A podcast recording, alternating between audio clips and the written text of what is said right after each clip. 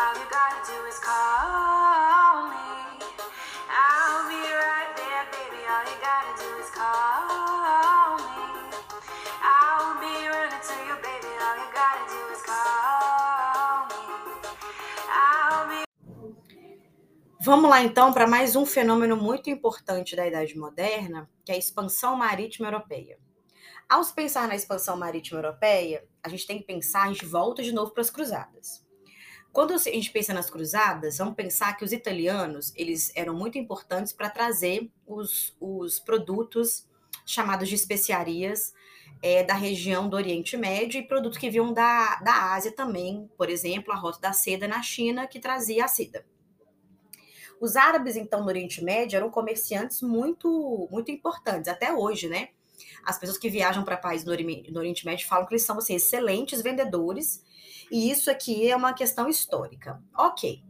Esse comércio do, da Europa com o Oriente Médio era feito pelo Mar Mediterrâneo, quem dominava ali os italianos.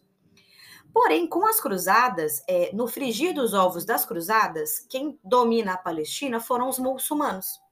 Então, quando os muçulmanos dominam a Palestina, todo o território do Mar Mediterrâneo vai ser dominado por eles. Norte da África já era. Portugal e Espanha brigando para expulsar os árabes, que estão lá desde 711. Eu estou aqui no ano 1000, 1030, mais ou menos. Oriente Médio, Palestina, é... enfim, Oriente Médio todo dominado por eles.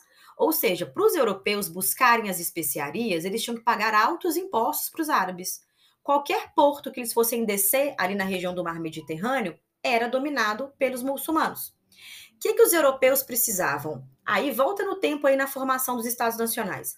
A burguesia é que era responsável por essas rotas comerciais. Como que a burguesia vai trazer produto do Oriente Médio, vender na Europa, ganhar dinheiro, pagar imposto para sustentar o Estado absolutista? Se, o mar, se aquela região está dominada pelos muçulmanos. Então eu precisava de novas rotas marítimas. Para a burguesia era interessante porque ela precisava buscar o produto. Para o rei é interessante porque, porque o rei queria os impostos da burguesia. Para os nobres vai ser interessante porque os nobres dependiam dos impostos que a burguesia pagava, porque a burguesia sustentava o Estado absolutista e os privilégios da nobreza. Para a igreja era interessante porque novas rotas comerciais, novos povos, é, cristianização dos povos. Então, as grandes navegações estão diretamente ligados ao encarecimento das especiarias, porque os árabes dominaram o mar Mediterrâneo, a falta de metais preciosos para cunhar moeda, porque a Europa é pobre em metais preciosos. Algumas regiões da Europa precisavam importar alimentos, porque desde a crise do feudalismo a alimentação europeia dependia de importação. E aí eu tenho um cenário de eu preciso encontrar novas rotas comerciais. Como que eu faço isso? No caso aqui, eu tenho dois projetos. Portugal e Espanha são pioneiros nesse processo. Por quê? Porque são pessoas iluminadas? Não. Porque são os primeiros estados a se formarem. Volta nas cruzadas. Quem foram os primeiros a, a, a criarem um exército para expulsar os muçulmanos do seu território? Quem vai liderar essas tropas? O rei. Então, Portugal e Espanha são os primeiros países da Europa devido às cruzadas. Porque enquanto é, enquanto Espanha, enquanto França e Inglaterra foram para as cruzadas, mas levaram as pessoas para o Oriente Médio, Portugal e Espanha ficaram no seu território. O rei vai comandar essas tropas e aí a centralização vai ser mais rápida. Portugal já conhecia o mar Mediterrâneo, porque Portugal está voltada para o Oceano Atlântico ali, então já navegava, e Portugal vai optar por contornar, contornar a costa africana. Lembrem-se que os conhecimentos europeus eram limitados. Eles achavam que depois do, do, do Saara acabava o continente africano. Então, na cabeça de um português, eles iam descer ali, ó, pela costa africana do Saara, iriam contornar embaixo do Saara, que seria mar, e chegariam nas Índias. Só que, obviamente, não era assim. Foram contornando, passou o Saara, aí chegou Guiné, chegou São Tomé, chegou Congo, chegou Moçambique, chegaram em Cabo das Tormentas. Aí eles falaram, mano, é um outro lugar, é grande. Descobriram, então, o que seria o que a gente conhece hoje como continente africano. Então, a, a primeira viagem, assim, mais distantezinha que os portugueses fizeram foi para a região dos Açores, é, para a região de Celta, depois Cabo do Borrador. Eu tô aqui, gente, entre 1415, 1427, 1434. Aí chegaram em Cabo Verde 1445, chegaram em São Tomé 1481, chegaram no Congo 82, Moçambique 1498, Cabo das Tormentas 1488. Então pensa comigo, chegar lá embaixo nas tormentas era você contornar um continente enorme e os portugueses simplesmente pensaram, cara, a gente vai ganhar muito dinheiro aqui. Bicho, Ora, pois, ganharia muito dinheiro com esse território. É claro que, num primeiro momento, eles não conheciam o território, apenas o litoral, povos que moravam no litoral, mas isso vai despertar ali um interesse gigantesco dos europeus no território. Aí, lá na Itália, tinha um homem chamado Cristóvão Colombo. Esse homem já acreditava, vejam vocês, hein, que a Terra era redonda. Ele fala nos, nos livros dele, nos, nos diários dele, que a Terra era como se fosse uma laranja. Lembrando que os gregos já falavam isso, os egípcios, enfim, gente, nenhuma novidade que a Terra tem formato esférico, né? Zero novidade. Aí ele falou para os reis italianos assim: gente, se a Terra é igual uma laranja, se eu sair da Espanha, contornar esse globo, eu não vou chegar do outro lado? Eu posso chegar assim nas Índias. Só que a Itália já era comerciante, está voltada para o mar Mediterrâneo, negociava com os árabes. Os italianos falaram assim: mano, esse projeto aí não interessa para a gente, beleza? A gente já navega, sai daqui. Ele vai levar o projeto para a Espanha. Lá na Espanha, na Universidade de Salamanca, ele vai apresentar esse projeto. A Igreja Católica Espanhola falou: ih, não gostamos, não. Esse negócio, ih, não. Lembrando, gente, a, a, os homens e mulheres do medievo, a igreja no medievo, não achavam que a Terra era plana, tá bom? Isso é uma mentira inventada para os medievais. A igreja está desconfiada porque é muito revolucionário. É, é, uma, é uma viagem toda pautada na perspectiva renascentista. Grandes embarcações, bússola, astrolábio, luneta. Então é claro que a igreja católica vai ter um choque. Aí, beleza.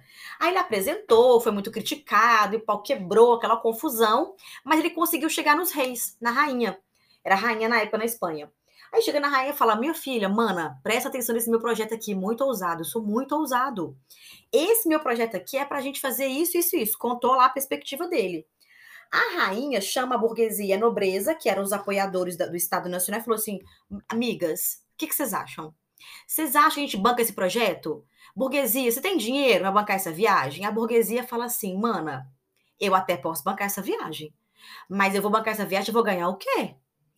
Aí ela fala: você vai ganhar o quê? Rotas comerciais, minha filha. Miga, sua louca, você vai ganhar muitas rotas comerciais. Banca. Nobres, o que vocês acham? Os nobres falam assim: minha filha, eu vou ganhar o que com isso? Eu vou te ajudar a convencer a igreja a liberar as navegações por causa de quê, Mona? Aí ela fala: minha filha, novas terras, novas terras. Quem que é dono de terra? Quem tem acesso à terra? Você, querida nobreza. Burguesia e nobreza compram um projeto Vão chamar a igreja e falar: igreja, presta atenção. Esse projeto é ousado? É ousado.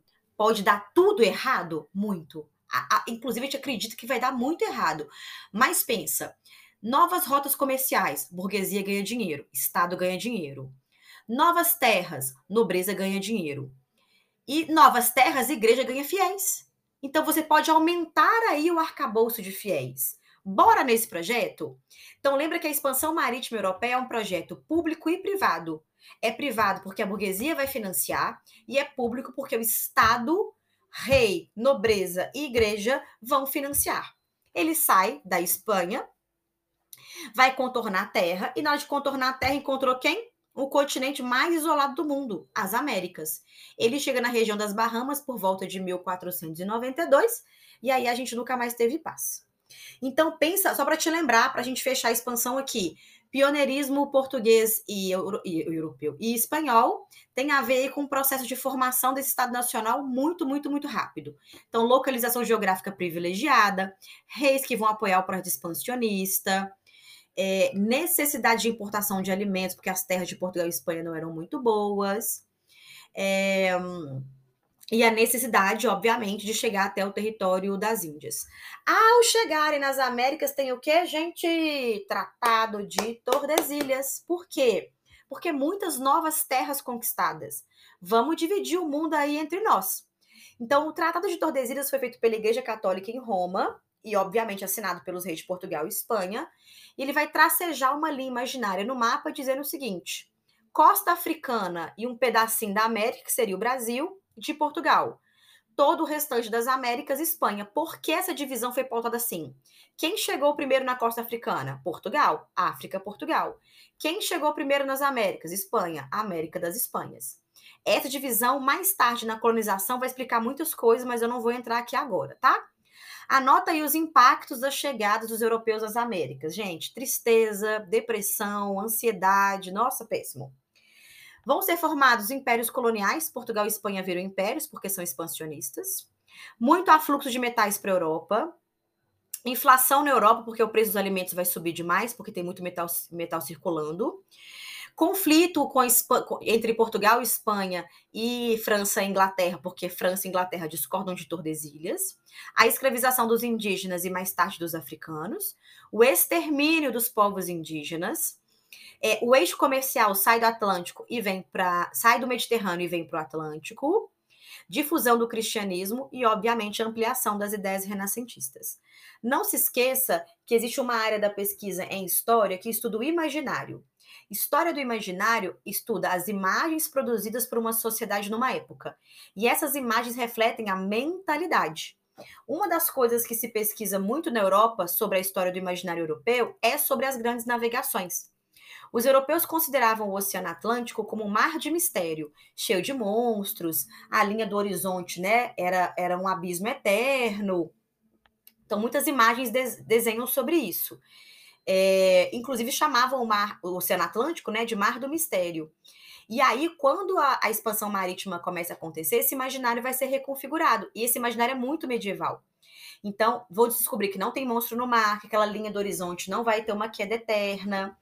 Anota aí também que é muito importante sobre a expansão marítima europeia a expansão do conhecimento geográfico. O primeiro mapa que o nosso continente aparece, ele é de 1507. E ele foi desenhado igual uma ilhazinha. E depois desse, desse, desse mapa, os outros mapas desenhados vão mostrando a forma do nosso continente. Então, a expansão marítima também ampliou o conhecimento geográfico, aumentou o cristianismo pelo mundo, aumentou a violência pelo mundo, porque os povos dominados vão resistir às colonizações, e vai aumentar também uma tensão interna na Europa, que tem a ver com a reforma protestante, tema do nosso próximo assunto e podcast, obviamente.